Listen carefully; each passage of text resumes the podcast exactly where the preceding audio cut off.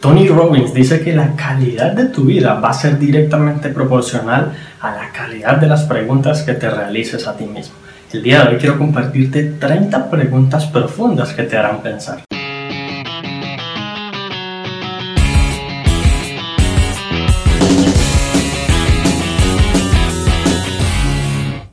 Hola, mi nombre es Juan Sebastián Celis y la verdad es que realizarse preguntas a uno mismo es algo que, digamos que los seres humanos no hacemos muy de seguido.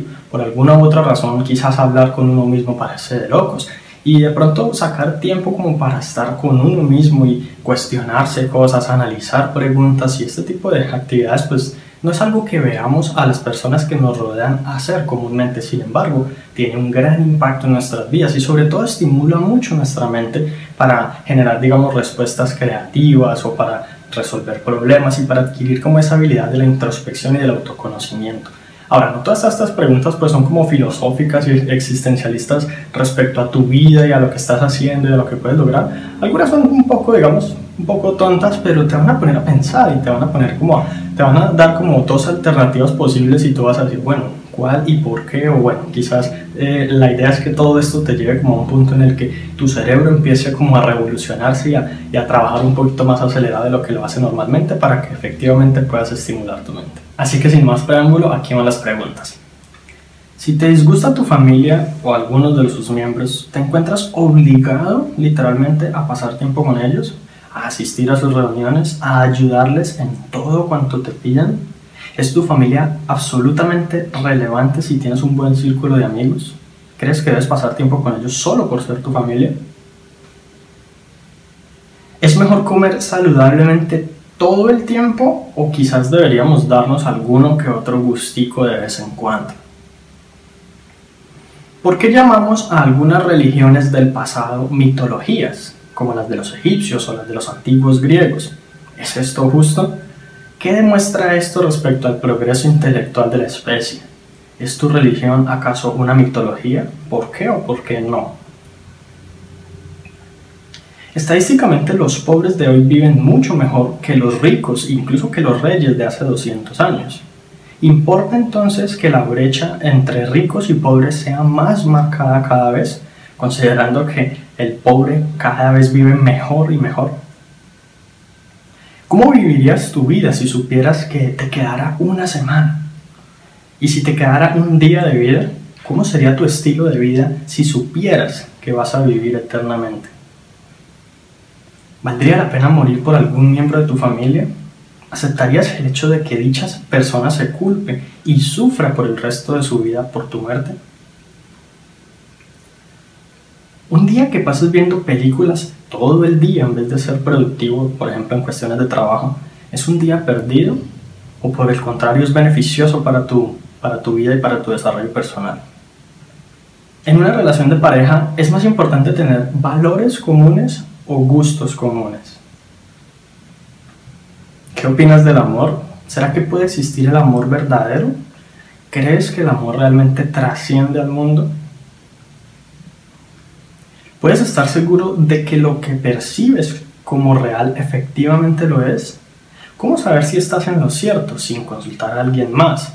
Y si consultas a esa persona y, digamos, no está de acuerdo contigo, ¿cómo sabes quién tiene la razón?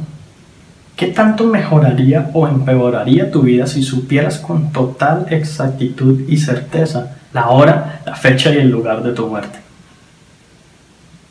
¿Qué es para ti el honor?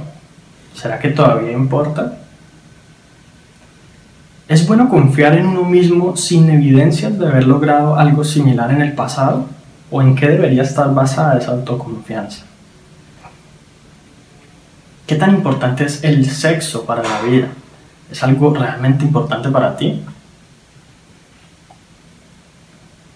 Cuando una persona sostiene argumentos en contra de tus ideas, ¿prefieres quedarte callado sabiendo que tienes la razón o consideras que es mejor hacerle saber la verdad?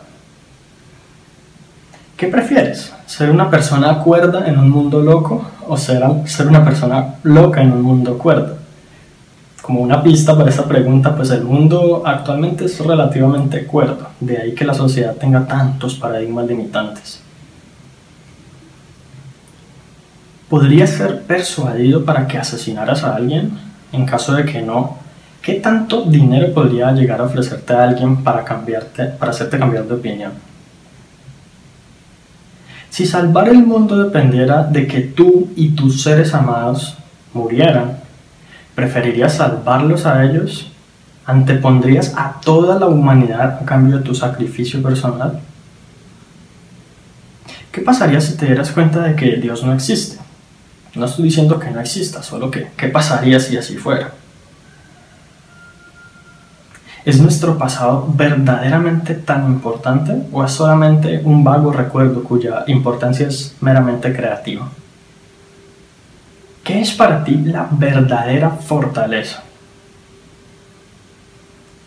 ¿Cómo sería nunca volver a malgastar un solo minuto de tu vida? ¿Qué harías? Se dice que nadie es perfecto, pero ¿qué pasaría si lo fueras? Empezando a tus 18 años, ¿preferirías vivir únicamente 10 años más con una excelente salud o 30 años más con una salud promedio? ¿Será que tener una mente abierta es verdaderamente una virtud cuando la gran mayoría de ideas son destructivas?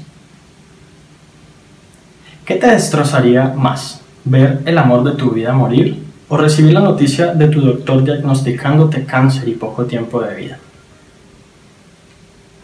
¿Te identificas con el héroe o con el villano? ¿Qué tanto control de tu vida tienes realmente? Si es poco o si es mucho, ¿cómo lo sabes? ¿Qué piensas acerca de las mentiras piadosas? ¿Mentir en cualquier sentido puede ser bueno? ¿Prefieres lastimar con la verdad? ¿Quién eres realmente? Y aquí no importa cómo te llamas, de dónde eres o qué haces, sino cuál es la verdadera esencia de tu ser. Y bueno, como una bonificación tengo un par de preguntas adicionales para ti que quizás sean interesantes. ¿Depende tu felicidad del lugar donde vives? ¿Será que podrías ser mucho más feliz si vivieras en otra parte? Depende tu felicidad de tu salud. ¿Serías feliz con una enfermedad terminal? Muy bien, así que estas son las preguntas. Y un ejercicio muy importante que puedes hacer es, digamos que responderlas en la comodidad pues, de, de, tu hogar, quizás anotarlas en papel o algo, y dentro de unos seis meses volver a hacer el ejercicio, ver cómo cambian tus respuestas a lo largo del tiempo. Cuando analizamos cuáles son nuestras respuestas y vemos cómo han cambiado en el tiempo, podemos ver nuestra evolución e incluso nuestro crecimiento casi que en tiempo real. Bueno, eso es todo. Si te gustó, te va a encantar un material gratuito que tengo para ti, al cual puedes acceder entrando a la página www.juan.sc autoestima. Y recuerda suscribirte al podcast para que recibas una notificación en cuanto publique nuevos episodios. También si conoces a quien pueda servirle esta información, por favor envíesela para que ellos también puedan mejorar sus vidas paso a paso. Te agradezco mucho por haber llegado hasta aquí, entonces nos vemos en la próxima.